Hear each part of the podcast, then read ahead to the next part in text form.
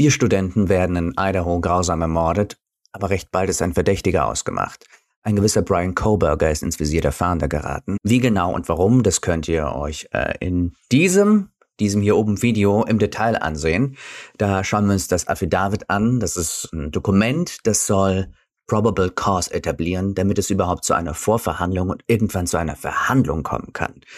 Koberger wurde am 30. Dezember festgenommen in Pennsylvania bei seinen Eltern und jetzt ist ein Durchsuchungsbefehl veröffentlicht worden.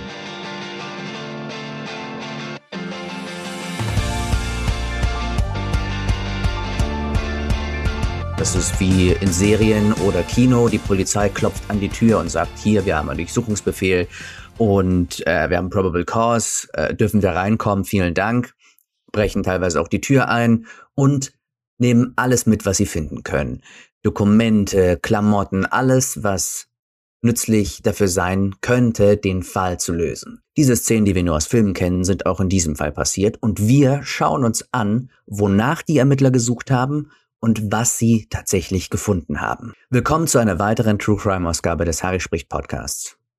Hier haben wir nochmal ein Bild des Verdächtigen Brian Koberger, wie er gerade den kleinen Gerichtssaal betritt, in dem die Voranhörung zur Voranhörung abgehalten wird, wo das Affidavit, wo festgelegt worden ist, wie die weitere Logistik der Anbahnung eines Falls verläuft. Und falls ihr euch schon immer gefragt habt, wie denn so ein Search Warrant aussieht, also dieser Schrieb, dieser Wisch, mit dem die Polizei kommen soll und einem den zeigen soll, nun, der sieht so aus.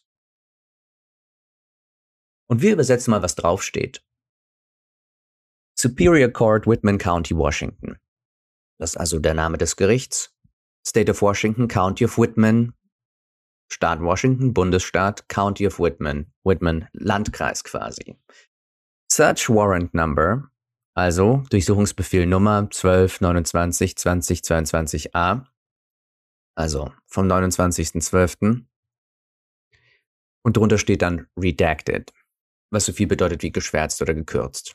Und dann die Anweisung dieses Search Warrants für jegliche Peace Officers im Staate Washington. Peace Officer, also Friedensoffiziere, so werden Mitglieder der Gesetzeshüter im Staate Washington in offiziellen Dokumenten zu vielen Gelegenheiten genannt. In Anbetracht der eidesstattlich versicherten Beschwerde, die mir vorgebracht worden ist, gibt es probable cause zu glauben, also das bedeutet schlüssigen Anlass, würde ich es mal übersetzen, zu glauben, dass die Verbrechen des Mordes ersten Grades und des Einbruchs entsprechend dem Idaho Code verübt worden sind. In Idaho und dass Beweise über diese, dieses Verbrechen oder Ware, die damit zusammenhängt, das bedeutet Diebesgut etc., die Früchte dieses Verbrechens oder anderweitig verbrecherisch besessene Dinge oder Waffen oder andere Dinge, mit deren Hilfe ein Verbrechen begangen worden ist oder hinreichend erscheint, begangen worden zu sein, dass all das oder einiges davon verborgen liegt in oder auf bestimmten Grundstücken. Das ist eine sehr, sehr komplexe und sehr, sehr erschöpfende Art zu sagen, dass Dinge, mit die mit dem Verbrechen zu tun haben, gefunden, wahrscheinlich gefunden werden in, in folgenden Grundstücken. Diese Bestimmung machend hat dieses Gericht die Informationen des Supplemental Disclosure DNA-Tests nicht anerkannt als Beweise, die die Existenz von Probable Cause unterstützen. Dieses Gericht erkennt die Information in der Supplemental Disclosure, also in der ergänzenden Veröffentlichung, als entschuldigend an. Oder noch einfacher übersetzt, diese, der DNA-Test sagt weder aus, dass jemand Schuld hat, noch dass jemand unschuldig ist. Der wird schlichtweg nicht anerkannt. Ihnen wird befohlen, erstens innerhalb von zehn Tagen dieses Datums, also der 29.12., die folgenden Grundstücke zu durchsuchen ein Apartment, das 1630 Nordost Valley Road G2, Nummer G201 in Pullman, Washington, zu durchsuchen. Das ist ein dreistöckiges Gebäude mit mehreren Parteien in Pullman, Washington, das beige und weiß in der Farbe ist. Apartment G201 befindet sich in der nordöstlichen Ecke des ersten Stockwerks dieses Gebäudes. Die Tür zu G201 befindet sich auf der Ostseite des ersten Stocks und ist bezeichnet mit den Zahlen 201 an der Tür. Die Tür ist weiß mit einer schwingenden Screen Door auf der Außenseite des Haupteingangs zur Residenz. Eine Screen Door, das ist, glaube ich, eine. Wir gucken uns mal an, was eine Screen Door ist. Also eine Screen Door ist eine Tür, die quasi noch eine Tür vor sich hat.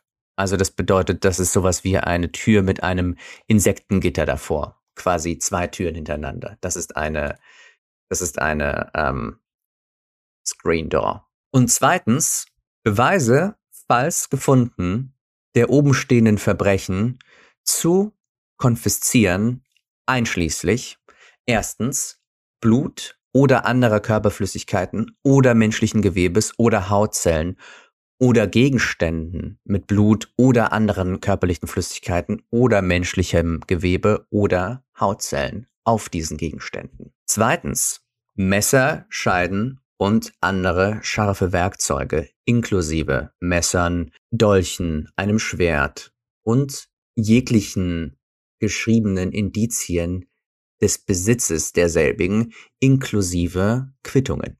Drittens, jegliche Bilder, ob digital oder auf Papier oder auf jeglichem anderen Format, die zeigen Ethan Chapin, Kylie Gonsalves, Xana Kernodle, Madison Mogan, B, C oder DM und oder das Haus an der 1122 King Road in Moskau, Idaho und oder die umgebende Nachbarschaft.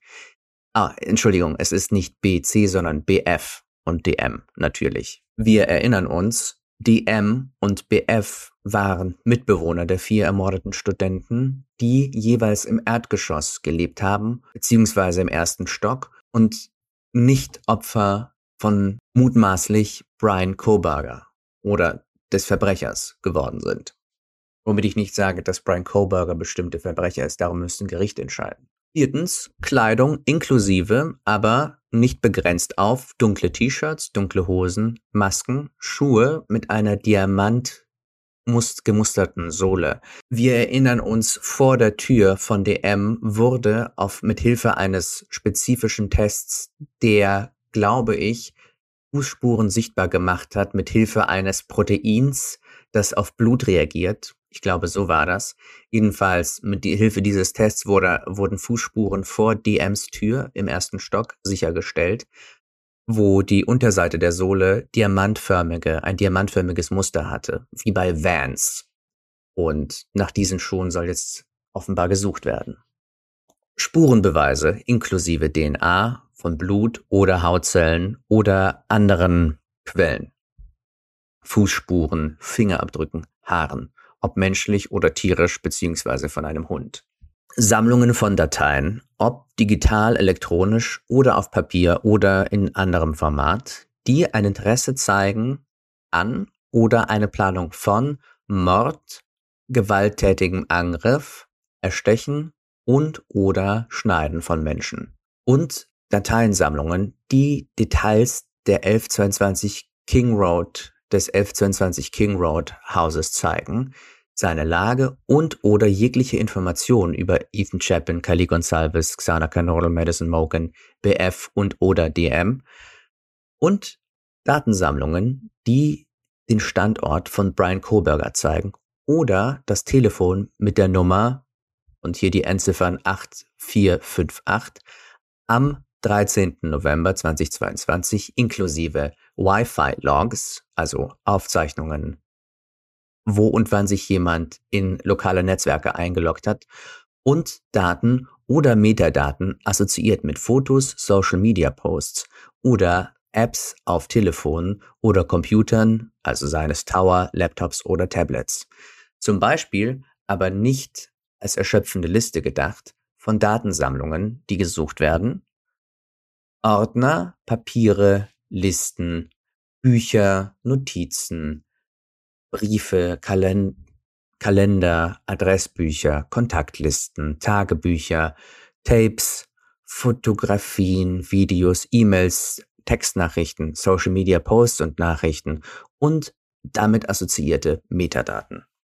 Kurz, warum also es wichtig ist, wer sich wann eingeloggt hat, weil Es wurde im Affidavit etabliert, dass Brian Kohlberger ein Handy besitzt, das sich auf eine bestimmte Art und Weise bewegt hat in der Nacht des Mordes, der Morde sich auf eine Art und Weise bewegt hat, die ihn zu einem dringend Tatverdächtigen machen. Darum sucht die Polizei nach jeglichen Daten, die Aufschluss darüber geben oder noch mehr Aufschluss darüber geben in diesem Durchsuchungsbefehl. Siebtens. Elektronische oder digitale Geräte oder digitale Speichergeräte, die vielleicht eine von oben genannten Datensammlungen beinhalten, inklusive Mobiltelefon, Computern, Dauer, Laptop, Tablets, externen Festplatten, CD, DVD oder Thumb Drives, also so USB-Sticks oder anderen Geräten, auf denen man Daten speichern kann. Das schließt jegliche Geräte ein, die vielleicht enthalten Beweise von anderen Accounts, die assoziiert sind mit diesem Gerät, inklusive E-Mail-Adressen, Social Media,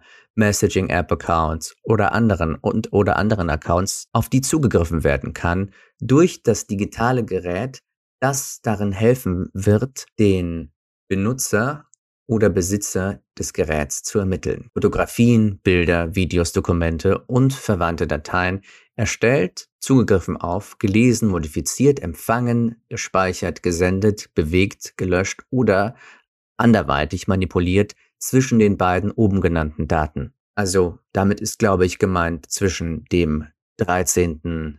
November und der Ausstellung dieses Durchsuchungsbefehls. Vielleicht sind damit auch, wie vor Gericht, die, ähm, die vom Gericht zugelassenen und festgelegten Zeit, Zeiten gemeint, nämlich so um den 13. November rum, als das Ganze stattgefunden hat.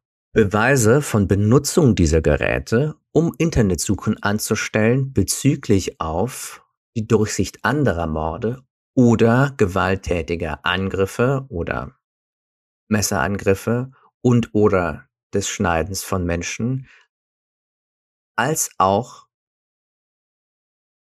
wie Entdeckung vermieden werden kann nach dem Begehen solcher Verbrechen. Details des 1122 King Road Houses, seine, sein Standort, die Nachbarschaft und oder Informationen über eins oder mehrere der Opfer Ethan Chapin, Kylie Gonsalves, Xana Canodal, Madison Morgan, BF und oder DM. 1122 King Road House, wir erinnern uns, ist die Adresse, wo die Morde stattgefunden haben. Hier sehen wir ein paar Bilder, wie die Umgebung aussieht und da ist das in Frage stehende Haus, die 1122 King Road. Informationen, die benutzt werden kann, um die Position eines Geräts zu ermitteln zwischen den oben genannten Daten, inklusive Standortdaten, GPS, Satellitendaten, GPS-Koordinaten für Routen und Ziele, Zielsuchen zwischen den oben gelisteten Zeitpunkten. App-Data oder Nutzungsinformationen und verwandte Informationen über den Standort. IP-Logs, das bedeutet Aufzeichnungen über wer sich wo wann einloggt oder ähnliche Internetverbindungsinformationen und erstellte Bilder, auf die zugegriffen worden ist, die modifiziert worden sind zwischen den oben genannten Daten, zusammen mit deren Metadateien und den EXIF-Tags. Das EXIF ist ein Akronym und steht wahrscheinlich, ist wahrscheinlich eine bestimmte Form von Metadatei. Also Metadaten. Wir erinnern uns zum Beispiel an den Johnny Depp versus Amber Heard Fall, beziehungsweise an die Verhandlung, wo teilweise Experten und Expertinnen ausgesagt haben bezüglich bestimmter Fotografien, die gemacht worden sind. Und die Experten, die da waren, haben sich auch auf Metadaten bezogen. Das bedeutet, es gibt da so, wenn man Fotos macht, Dateien, die angehängt werden an dieses Foto, die man auf dem Foto selbst nicht sehen kann. Zum Beispiel wann dieses Foto gemacht worden ist, wie groß es ist, wann es bearbeitet worden ist, welche Filter es gibt, etc. Und wahrscheinlich noch eine Reihe mehr Dateien, ich kenne mich nicht aus, ich bin kein forensischer Experte, mit deren Hilfe man bestimmte, wie sagt man, bestimmte Schlüsse darüber ziehen kann, wie Fotos entstanden sind. Wobei man auch hier sagen muss, dass zum Beispiel vor Gericht dieses Thema höchst streitbar ist, was Metadaten angeht. Wir erinnern uns, wie gesagt, nochmal an den Johnny Depp-Fall zurück, wo jeweils Experten für Johnny Depp und für Amber Heard über diese Metadaten sich geäußert haben und diese Daten verschieden interpretiert haben. Im Zusammenhang mit Johnny Depp und Amber Heard ging es speziell darum, ob zum Beispiel Bilder von Amber Heard, wie sie bestimmte Verletzungen hatte oder nicht, ob diese Fotos bearbeitet worden sind und wann diese Fotos gemacht worden sind. Und trotzdem, dass viele Experten ausgesagt haben, konnte man nicht mit hundertprozentiger Sicherheit sagen, was diese Metadaten nun sagen, denn man muss sich dann vor Gericht, wenn es dann darauf ankommt, auf diese Experten und Expertinnen verlassen.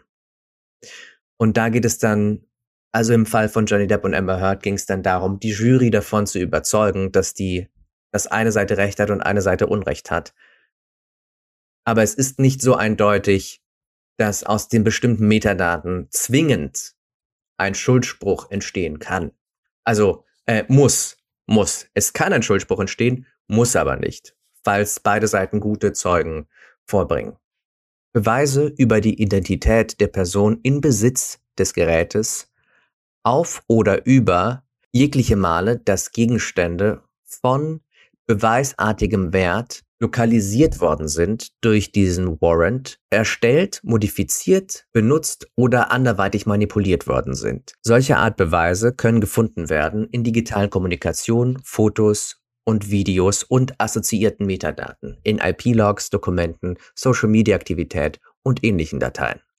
Außerdem Passwörter, Phrasen, Codes, Muster, Fingerabdrücke und oder Usernames, also Benutzernamen, um solche Geräte zu bedienen. Was nichts anderes heißt, als die Zugangsdaten zu allen möglichen Accounts und oder sonstig lokalisierten Gegenständen, Spuren, Daten etc die bei diesem Durchsuchungsbefehl gefunden werden. Indizien von Wohnen in oder Besitz oder Eigentümerschaft von Grundstücken und jeglichen oben aufgelisteten Gegenständen inklusive Post, Quittungen, identifizierende Dokumente, Rechnungen, Mietverträge, lizenzierende Dokumente und andere persönliche Besitztümer, deren Besitzer oder Eigentümer festgestellt werden kann. Hilfe von jeglichen Gesetzeshüterorganisationen des Staates Ohio oder des Federal Governments oder technische Spezialisten assoziiert mit oder angestellt oder Subunternehmer mit bei oder von solchen Gesetzeshüterorganisationen, einschließlich aber nicht begrenzt auf das Moskau Police Department in Idaho, die State Police, das FBI, und die Idaho State Police forensischen Dienste. All das ist autorisiert. Hilfe eines technischen Spezialisten ist ebenfalls autorisiert, um jegliche digitalen Gerätschaften und digitalen Medien durchzusehen, auf beste und am wenigsten intrusive Art digitale Beweise festzustellen, die durch diesen Durchsuchungsbefehl beigegeben sind zur Konfiskation und um diese Beweise zu sichern. Womit kommen die Gesetzeshüter wieder, natürlich mit Quittungen. Bitte bringen Sie diesen Durchsuchungsbefehl prompt zu mir zurück oder zum Clerk dieses Gerichts. Das Zurückbringen muss ein Inventar inkludieren von jeglichen beschlagnahmten Besitztümern. Eine Kopie dieses Durchsuchungsbefehls und eine Quittung für die Besitztümer, die genommen worden sind, soll der Person gegeben werden, von deren Grundstücken diese Besitztümer entnommen worden sind. Wenn keine Person gefunden wird, die in Besitz ist, soll eine Kopie und ein, eine Quittung leicht einsichtig dort hinterlegt werden, wo dieser Besitz gefunden wird. Und unterschrieben ist das Ganze von Superior Court Judge, also von dem Richter in diesem Fall. Was wurde also gefunden bei diesem Durchsuchungsbefehl? Tja, hier haben wir die Liste. Erstens, ein schwarzer Handschuh, Nitrit-Typ. Wir geben ein bei allmächtigen, beim allmächtigen Google, wo wir schon die Screen Door gesehen haben, was ist ein Nitrit-Glove? Black. Und da haben wir es. Das sind einfach latexfreie Handschuhe, um zum Beispiel Fingerabdrücke zu verschleiern. Wir haben ein Walmart Receipt with one Dickies Tag. Das bedeutet also, es ist eine Rechnung von Walmart und der Dickies Tag. Dickies Tag. Das bedeutet also, Dickies ist natürlich eine Marke, wie wir hier sehen. Das ist dieses, das ist dieses ähm, Logo womit man es wahrscheinlich äh, besser findet, hier, Dickies. Also bei Dickies eingekauft, eigentlich Klamottenladen. Zwei Marshalls Receipts. Wir schauen nach, was Marshalls für eine Firma ist. Marshalls ist also, wie es aussieht, ebenfalls ein Bekleidungsgeschäft. Es geht hier also um in der Durchsuchungsbefehlliste angegebenen Kleidungsstücke, schwarze Klamotten und die Vans-Schuhe. Ein Dust-Container des Bizell Power Force Vacuums, also des Staubsaugers mit dem Namen Bizell Power Force. Schauen wir mal. Bizell Power Force. Das bedeutet also, das ist so ein, ich würde sagen, Dyson-artiges Gerät, das so einen austauschbaren Filter hat, so einen mehrmals verwendbaren Filter. Werner wurde gefunden. Eight possible hair strands. Das bedeutet also möglicherweise acht verschiedene Haare bzw. Haarsträhnen. Ein Fire TV Stick mit Stecker und Kabel. Ein mögliches Tierhaar. Hier sehen wir das Bild von, ich glaube, es ist Kylie und das ist ihr Hund. Und wenn wir uns an das Affidavit erinnern, ist es so, dass ein Hund gefunden worden ist in dem Zimmer, wo Kylie Gonsalves gefunden worden ist. Ich erinnere nochmal an das Video von letzter Woche. Ähm, das lohnt sich wirklich anzusehen. Hier. Achtens, ein mögliches Haar. Neuntens, ein mögliches Haar. Zehntens, ein mögliches Haar. Elftens, eine mögliche Haarsträhne. Zwölftens, ein Computer Tower. Also einfach so ein PC, kein Laptop, kein Tablet, sondern so ein Tower. Und dann vermerkt als A, B und C eine Sammlung von einem dunkelroten Punkt, gesammelt ohne Testen. B. Zwei Ausschnitte eines unbezogenen Kissens von rötlich-braunem Fleck. Und dann steht in Klammern größerer Fleck getestet. Das heißt also, nicht die ganzen Kissen wurden beschlagnahmt, sondern Ausschnitte davon. Und der größere Fleck scheint getestet worden zu sein, wie in Klammern steht. Und C. Zwei obere und untere Teile eines Matratzenbezuges, beide einzeln verpackt und beide beschriftet mit C. Mehrere Flecken, einer davon getestet. Überhalb der Liste, oberhalb der Liste sehen wir noch eine kleine andere Liste, nämlich an Angaben Tag der Ausstellung 29.12.2022, Date served, ein Tag später. Das heißt, diese Durchsuchung fand am 30.12. statt wurde ausgeführt durch Assistant Chief Dawn Daniels und wurde in Person ausgeführt. Und die Gegenstände, die beschlagnahmt worden sind, sind alle von der Residence. Das bedeutet also, ich glaube, Kobergers Apartment in Pullman, Washington ist das. Von dort wurden sie beschlagnahmt und liegen gerade im Washington State University Police Department. Kurz darüber im Dokument auf Seite 46, ich werde das nochmal verlinken, finden wir hier eine ganz interessante Passage. Hier steht nämlich, dass basierend auf diesen Informationen ersuche ich außerdem einen Durchsuchungsbefehl für Kobergers Büro auf dem Washington State University Campus. Ich habe probable cause, also stichhaltigen Anlass, zu glauben, dass Beweise der Verbrechen, die in der King Road Residence verübt worden sind, in Kobergers Büro gefunden werden, der sich auf dem WSU Campus unter folgender Adresse, Adresse folgt, befindet.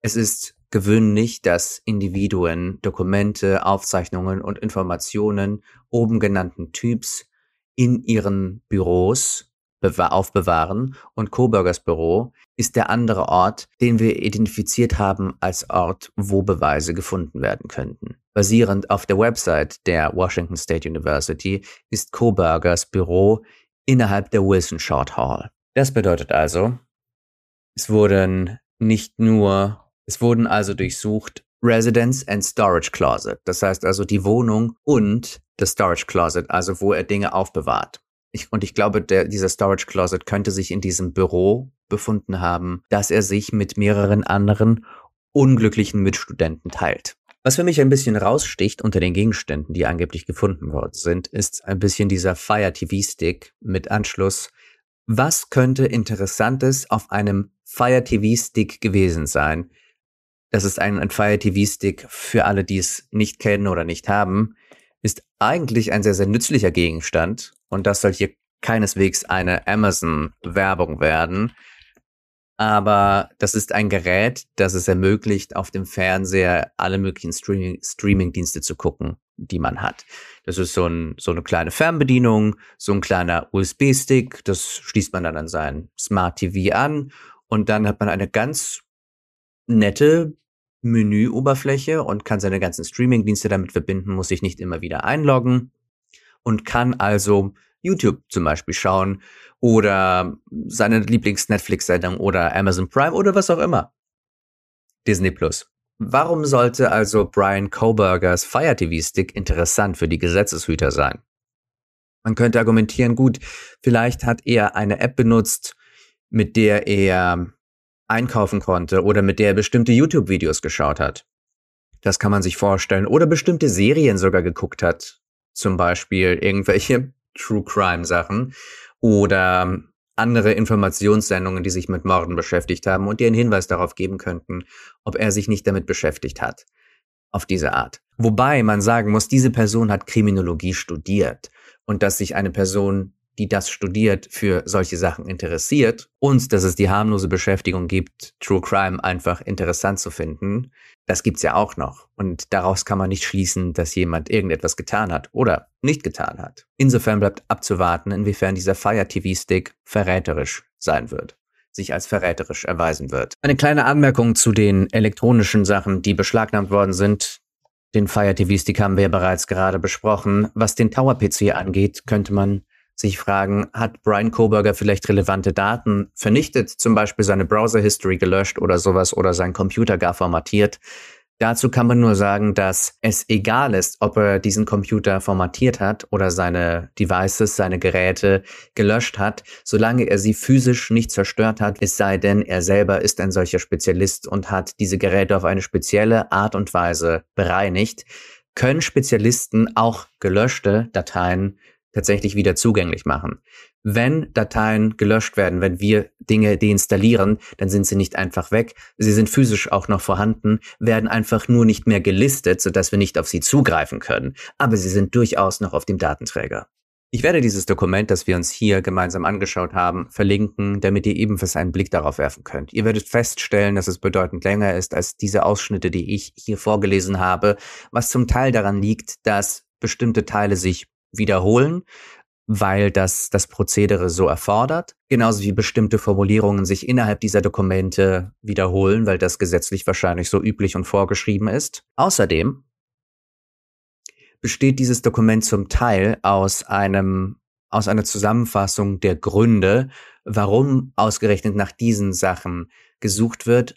Und diese Gründe haben wir, wie gesagt, im letzten Video besprochen, des Affidavits, dass man gesehen hat, dass man Brian, die Person von Brian Koberger an ein bestimmtes Auto, ein 2016er Hyundai Elantra, binden konnte, dass man feststellen konnte, was sein Telefon ist, dass das Telefon und das Auto zu Zeitpunkten und Orten gesehen worden sind, die ihn verdächtig gemacht haben, etc.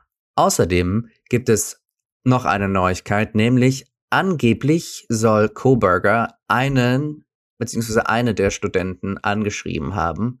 Und das gucken wir uns jetzt mal an, wie das vonstatten gegangen ist. To his alleged victims. A law enforcement source tells People magazine Koberger reached out to at least one of the victims on Instagram. Ein Law Enforcement, ein Gesetzeshüter, eine Quelle der Gesetzeshüter hat angegeben, dass er offenbar Kontakt aufgenommen hat mit einem der Opfer über Instagram. Er hat mehrere Male keine Antwort bekommen, obwohl er eines der Mädchen angeschrieben hat. Er hat diese Texte wieder und wieder geschickt und möglicherweise hat das Opfer diese Nachrichten gar nicht gesehen, denn Nachrichten von Personen, mit denen man nicht befreundet ist, werden von Instagram, wie wir alle wissen, in einen anderen Ordner geschoben. Neben dieser Quelle also, die angibt, Brian Koberger habe einem der Opfer auf Instagram geschrieben, scheint es so zu sein, zumindest nach einem Artikel von People, dass Brian Koberger allen drei weiblichen Opfern auf Instagram gefolgt ist. Wir lesen mal rein. Brian Koberger, der Mann, der beschuldigt wird, vier Studenten in Idaho getötet zu haben, in deren Betten im letzten November, folgte allen drei weiblichen Opfern auf Instagram, aber sie folgten ihm nicht. Die Behörden haben nicht gesagt, ob die Opfer Kohlberger kannten, aber der jetzt gelöschte Instagram-Account des Verdächtigen, der von People, also diesem Magazin, durchgesehen worden ist, bevor er gelöscht worden ist. Der Instagram-Account des Verdächtigen also folgte den Accounts von Morgan, Gonsalves und Kernodle. Koberger hat angeblich eins dieser drei weiblichen Opfer mehrere Male in den zwei Wochen vor den Morden hat diesem Opfer geschrieben, wie ein Ermittler, der mit dem Fall vertraut ist, an People weitergab. Im späten Oktober hat ein Account, von dem die Behörden glauben, dass er Brian Koberger gehört, eine Nachricht an eins der weiblichen Opfer geschickt, sagt diese Quelle. Als dieser Benutzer keine Antwort erhielt, hat er Berichten nach einige weitere DMs geschickt. Im Prinzip war es nur er, wie er gesagt hat, hey, wie geht's dir? Aber er hat es einfach wieder und wieder getan, informierte diese Quelle People. Koberger hat offensichtlich nie eine Antwort bekommen. Und jetzt kommt in dem Artikel das weitere, dass da steht eben, dass er, dass das Opfer vielleicht die Nachrichten nie erhalten hat, weil in der Tat diese Nachrichten von Leuten, mit denen man nicht befreundet ist, denen man nicht folgt, rausgefiltert werden. Und weiter schreibt dieser Artikel etwas ziemlich Interessantes über, über Koberger. Mehr und mehr Details über die Psychologie des angeblichen Mörders kommen zutage seit seiner Verhaftung. In einem Online-Forum hat ein Account, der Coburgers zu sein scheint, während seiner Teenage-Jahre Gefühle von Depression beschrieben, von Dissoziierung und davon tun zu können, was er wolle, ohne Reue zu empfinden. Der User, von dem geglaubt wird, dass es Coburger ist, war ein Mitglied der Visual Snow or Static, des Visual Snow or Static Forums, in dem Leute Visuals, das Visual Snow Syndrom diskutiert haben. Eine seltene Störung, die bewirkt, dass Menschen so störende Artefakte in ihrem Sichtfeld haben. Laut den Visual Snow Initiatives ist Visual Snow eine neurologische, ein neurologisches Leiden, das die Sicht, das Hören und die Lebensqualität eines Individuums beeinträchtigt. Ein Post vom 12. Mai 2011, also vor mehr als elf Jahren, ist betitelt Bin ich der Einzige? Und er beschreibt den aufgebrachten emotionalen Zustand des Nutzers. Ich fühle mich, als wäre ich nicht da, komplett entmenschlicht, steht in dem Post, der gefolgt wird, was gefolgt wird durch eine Liste von Symptomen, die diese Person an sich erlebt, inklusive einem Verständnisproblem, Depressionen, Selbstmordgedanken, verrückte Gedanken, Größenwahn, Fantasien und schwache Social Skills und in Großbuchstaben keine Emotion. Im Post steht, wenn ich nach Hause komme, bin ich gemeint zu meiner Familie. Das hat angefangen, als Visual Snow angefangen hat. Ich habe keine Emotion gespürt und zusammen mit der Entpersönlichung kann ich sagen und tun, was immer ich will, ohne jegliche Form von Reue. Jeder hasst mich so ziemlich und ich bin ein A-Loch. Die letzte Zeile dieses Posts sagt, Nichts, was ich tue, macht mir Freude. Ich bin leer, ich habe keine Meinung, keine Emotion, ich habe nichts. Can you relate? Kannst du, könnt ihr das nachvollziehen? Natürlich wird es jetzt sehr, sehr spannend zu sein, im Vorfeld der Verhandlungen, beziehungsweise der Vorverhandlung, die am 26. Juni beginnen soll, die Psychologie dieser Person zu analysieren. Warum er das getan hat, Warum er keine Antwort bekommen hat, hier haben wir eine Vermutung aufgestellt. Wahrscheinlich sind die Nachrichten woanders gelandet in einem anderen Ordner über Instagram.